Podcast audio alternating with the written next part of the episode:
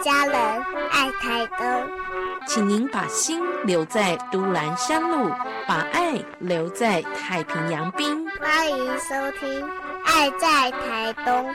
静茹制作主持。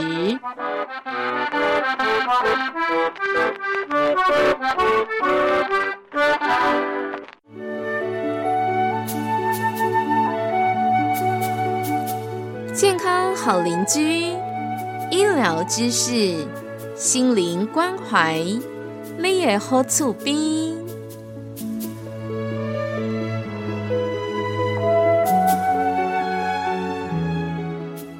欢迎您继续在我们的节目当中，《爱在台东健康好邻居》的单元，跟我们一起关心身心灵健康的议题。今天呢，我们持续要跟您一起分享的主题是关于童年情感疏忽。今天呢，在这样的议题当中，我们也持续的邀请到了专家，来自于我们台东嘉丽丽基金会的执行长吴芳芳。芳芳姐，你好。你好，季如好，听众朋友好，平安。是，今天呢，芳姐持续要跟大家来谈童年情感疏忽这个议题呢，真的带很多朋友能够来解释一下，在我们自己成长的历程当中，小时候有没有受过童年情感疏忽，导致我们现在呢，哎，你是不是要回头看看，去疗愈一下曾经受伤的自己？同时呢，我们透过这样子的一个嗯非常重要的议题，也提醒大家哦，是不是可以注意一下我们对孩子在情感上所能够关怀、所能够给予的部分呢？好，我们讲到童年情感疏忽，芳芳姐提供给我们有关于容易忽视孩子们情感的几个类型的父母哦。也也许我们手机旁有听众朋友已经开始检视了，对我们就是受到这类型父母的伤害。那也许呢，你会更有警惕心哦，我们千万不要走向这样的一条路，不要成为这样的父母。所以呢，很重要。我们今天持续要跟大家来聊，忽视孩子的情感，父母的类型呢，很多不同种类的。我们谈过了自恋型的，太爱自己的父母，也谈过了权威型的，以及放纵型，这是很很极端的两个类型的父母，也都稍稍的跟大家提了。那针对这个。放纵型哦，我们上次谈到的最后一个类型的父母哦，是不是还有一些我们要跟大家来复习一下，然后提醒一下大家不要成为这类型的父母呢？我们赶快请芳芳姐再跟我们说说放纵型的父母是怎么样的问题造成孩子们情感上的伤害。好的，嗯，很多时候啊、哦，放纵型的父母有一个信念，一个核心的信念就是，嗯哎呀，不用担心了、担那么多心干什么？我孩子快乐就好了，嗯，我只要他快乐。是听起来真的是哇，好幸福哦！真是一个非常棒的那个爸爸妈妈。嗯可是很多时候，那个背后哈、是啊、这种放纵型的父母，他其实是在选择阻力最小的教养之路。这是什么意思呢？就说他虽然希望孩子快乐，对，嗯这也没错。可是从坏的方面来看呢，是他希望自己可以不用为教养孩子来负责任。那因此呢，这一型的父母亲呢，你看见他都没有为孩子提供限制或者是规范。嗯呃，不愿意对孩子说不。好，嗯其实我们对孩子说不是需要力气的，嗯比如我们强迫孩子做家事啊，或者是其他的完成其他的任务啊，或嗯，是我们面对孩子，因为我们对他说不，他就很生气。我们是不是要更大的这个智慧跟耐性？这些都是耗力气的。嗯然后呢，这种的父母亲呢，非常的可亲，他不喜欢被别人讨厌，他更不喜欢被他的孩子讨厌。嗯因此呢，这种放纵型的父母，他会觉得说：“哎呀，与其叫我的孩子做家事啊，弄得两边都不开心，还是自己做好了。”哈，然后就让孩子自由吧，对，让孩子快他乐就好好。了哈。那当嗯孩子惹麻烦的时候呢，他会呃为孩子找借口。嗯哼，在孩子的眼里面呢，放纵型的父母亲都非常的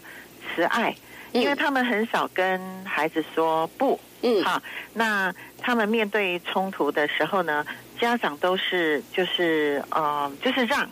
嗯让，而且呃跟外人有冲突的嗯时候，他就为孩子来找找出一个借口，或者是或者是一个理由。那孩子呢，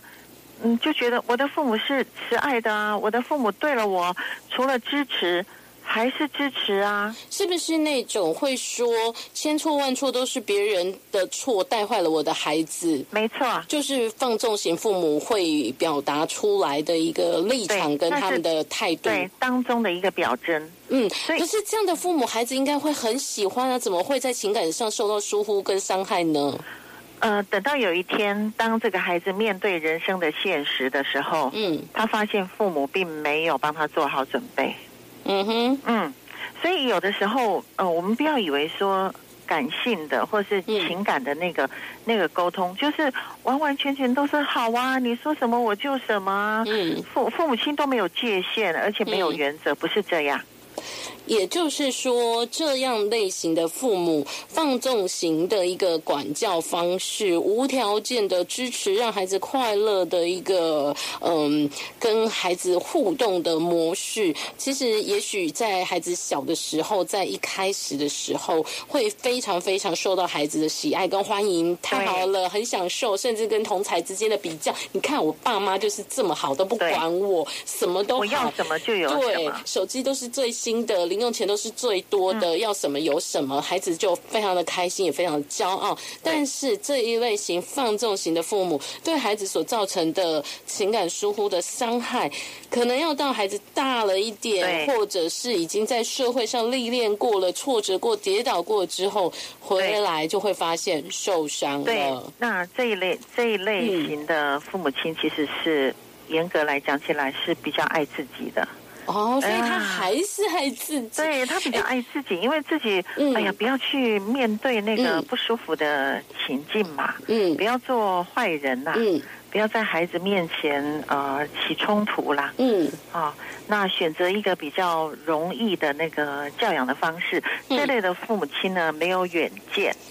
在也教养 上就面是说，我们这样子一路分析下来，几种会造成孩子童年情感疏忽的父母，呃，虽然是不同的类型，我们做了一些分析，但是总归每一种类型的父母都是爱自己比较多一点 的。不管是你是自恋型的爱自己，你是权威型相信自己爱自己， 对或者是你放纵型不想担责任的爱自己，对其实每一种形态的父母之所以会造成孩子情感疏忽上的受伤，都是因为父母爱自己太多了一点。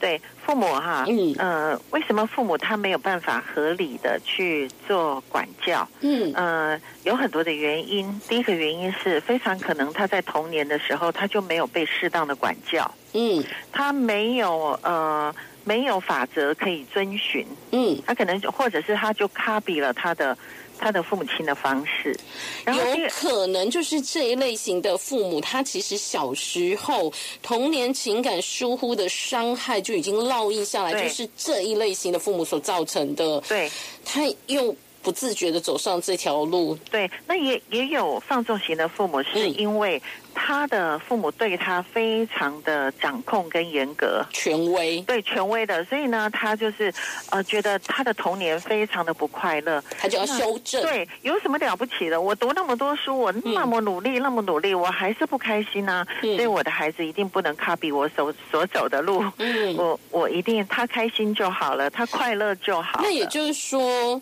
第二个造成放纵型父母的原因，就是他童年时候还是造成了情感疏忽，但是童年情感疏忽的原因是来自于权威型的父没母，结果他在修正的路上就修过头了，对就变成了这种放纵型的父母，还是会对孩子造成伤害。对所以也就是说，矫枉过正其实是不太好的一件对事对情。对，其实哈，我、呃、有有一句话啦，就是嗯大概是二三十年前呢、有有一句话，就是我们就效法那个西方，就说嗯孩子是我们的朋友。嗯嗯嗯，其实我不反对孩子是我们的朋友，嗯但是但是嗯，孩子我我们在孩子面前是扮演很多的这个角色的。嗯那呃，当然有朋友，有有父母，有好像有的时候也像像老师，嗯，哈。可是呢，在孩子童年期，我觉得那个角色的部分比较成分比较重的部分还是父母。嗯还是父母，我们其实很多时候，呃，如果你认为你是孩子的朋友，嗯那你就跟他是平辈啦，嗯你没有权柄啦，嗯你没有权柄来管教他，你跟他就是可以吵来吵去的，啊、嗯呃，开骂啊，吵来吵去的，他就失去对你的对你的敬重。嗯那孩子的认知还有有待去加强的时候，二十岁才是成年人嘛，是因为他的大脑的认知还没有还没有长大，在这段时间还没有真正的成为一个一个独立成年人的时候，你有责任要教养他啊，你也你就是是他的爸爸妈妈，说，我们在跟孩子当朋友之前，还是得要担起作为父母雕塑孩子的这个责没任。错，嗯，那放纵型的父母，也就是他不想要负担这个责任，对所以呢，前期会让孩子非常的开心，非常的快乐，对自己也很愉快。但是万一有有一天孩子真的重重跌了一跤，或者真的有一天孩子犯了一个大错，父母亲后悔来不及，孩子对可能伤害是非常非常深的，而且是非常重大的伤害了。对我有一个好朋友哈，那他、呃小时候大家都羡慕他，嗯就是呃，就是公主嘛，然后嗯爸爸妈妈疼得不得了，要请假。啊，嗯就就请假。 那、呃，父母亲就是没没有什么没有什么说不的对，没时有候没，有什么说不。那每个人都羡慕他。嗯后来呢，呃，读了女中嘛，不是要、嗯要准备要考大学嘛？是那嗯，他有的时候就呃，就努力的准备考试，有嗯的时候就不想不想去学校，总有很很多很多的理由。当时我非常的羡慕他，我觉得他爸爸妈妈怎么那么好啊？而且他说呢，他爸爸妈妈告诉他说，没有关系，嘿，有没有读大学嗯都。都没有关系，嗯那呃，爸爸妈妈哦，都可以都可以给你靠，只要你快乐就好了。嗯所以呢，后来呢，那每个同学有的读专科，有的读读大学，都、嗯都继续的往前。可是他就是停顿在停顿在那里了。嗯那我们同学会的时候相聚在一起的时候，他我就记得很清楚，他就非常的埋怨他的父母亲。他说，在我那么小的时候，我不知道说，其实啊、呃我是有能力的。嗯哼嗯，那其实我我是鼓励他，我说其实也不是说每个每个人他通通就是读完高中以后就要读大学，嗯可是在意的父母应该在意的是说你的态度，你尽力了吗？而且是做父母的应该有责任，呃，是可以了解孩子的那个潜力的，是然后引导他、鼓励他，嗯继续的往前。后来这个这个同学他就一直停滞，停滞在那里。嗯那我觉得他其实有很大的潜力，也不一定说一定要读大学才可以发挥啦。嗯可是因为他已经在舒适圈很久了， 是从小已经是惯性了，嗯没有办法离开他的舒适圈。嗯。那他就常常就是只能只能在那里，非常的可惜。是好，所以呢，提供给大家做一个参考。我们再次地复习了放纵型的父母哦，也许你对于上一次我们分享所谈的呢，比较没有那么深刻的印象。我们这一次呢，在节目当中，我花了一点时间，再次地跟听众朋友们强调，放纵型的父母会对孩子造成怎么样子的一个情感疏忽和伤害，希望大家能够呃很快的检视一下自己跟孩子相处的过程当中，或者你也可以回头看看自己，我们以前是不是受过这样的伤害呢？好，我们跟大家分享了这样一个放纵型的父母对孩子的情感疏忽之后，稍待一会儿呢，我们继续在节目当中，其实还有很多类型的父母也，我们也会在节目当中陆续的谈下去哦。所以你千万别觉得，哎，这个问题好像都不会在我们家出现哦，然后你就放心了。其实不然，也许还有更多其他的问题呢。我们待会儿继续回来，请芳芳姐跟大家分享。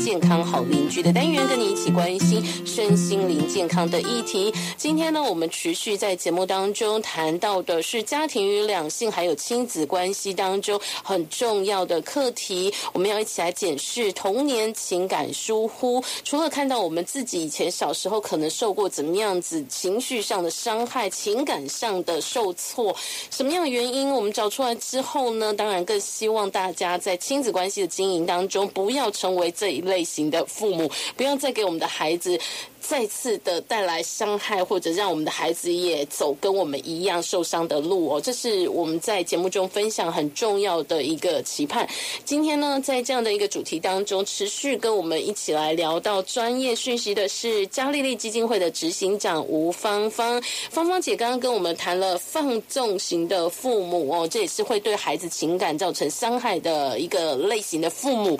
如果大家在芳芳姐的分享当中发现，哎，好像我们都没有这个问题，我们都没有这种状况，应该就会很开心 了。但是还有其他类型，对不对？哎，对，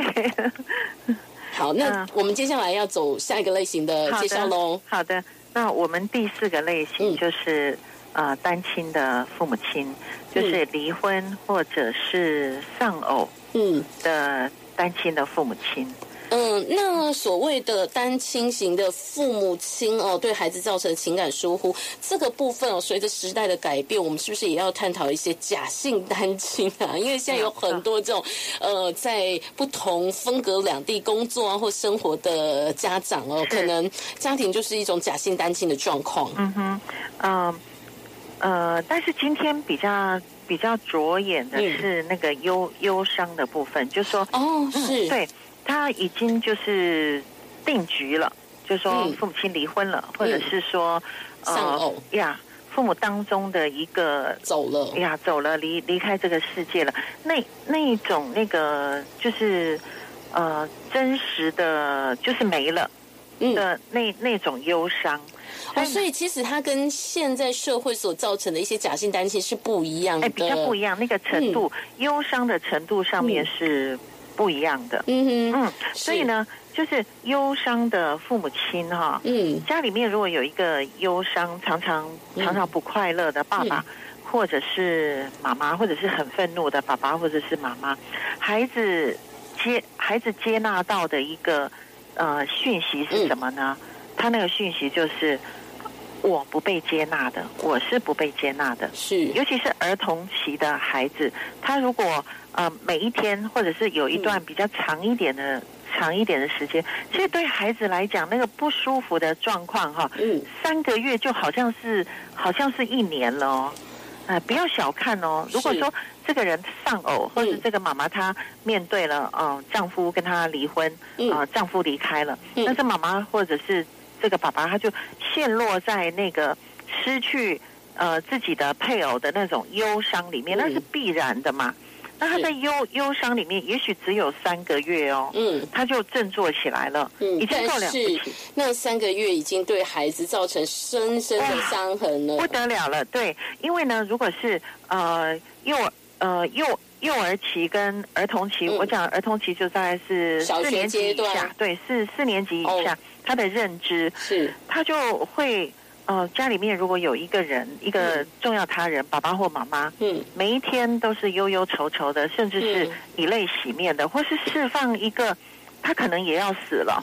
嗯哦，他可能也也想要随着那个过世的呃丈夫或是妻子就一走了之了，好、嗯那有的时候他会释放一些讯息说，你看你就是这么长得像，长得这么像你老爸嗯啊，我看到你我就气等等的。嗯那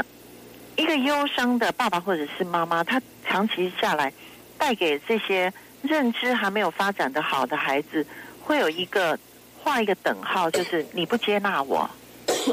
你不喜欢我，嗯，所以这孩子就非常的这个不安全感。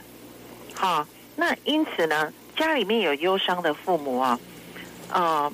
当这个忧伤的父母正在为失去另一半而难过的时候，嗯这家的小孩也同时失去了，不只是离家出走，呃，离婚的那个爸爸，他同时也很可能失去了这个妈妈，嗯，在家里面的这个忧伤的妈妈哦。是。那也就是说，我们今天要谈的第四个类型，造成孩子情感疏忽的父母呢，让孩子会很受伤的父母呢，是属于这种比较呃有忧伤、有愤怒情绪的单亲父母哦。那其实呢，在这样子的一个类型的一个定位当中，可能会有很多朋友想问芳芳姐，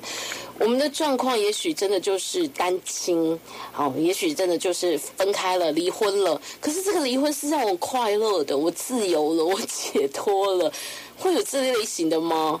其实哈、对对我们个人来讲哦，一定是会有很多的情绪嘛，嗯很多复杂的情绪。我相信，如果是一个像家暴的丈夫嗯啊，那你离开他，那是你会觉得有一个解脱，一嗯个一个开心。可是一定还有很多的恩怨情仇嘛，嗯很多的。那或者是嗯、忧伤嗯啊，愤怒嗯，啊、很多很多的问号。然后是对对自己的呃对，比如说他是家暴的哈、嗯或者是说呃他有外遇了、嗯对自己信心的、对自己自信的打击嗯等等，一定难免都会落到呃偶尔也会有啦，或是嗯长期啦哈、嗯落到那个掉眼泪啊、是。忧伤啊等等的。所以啊，其实我们谈到这一类型的父母，这一类型的家庭状况哦，真的就是要请大家诚实的来面对。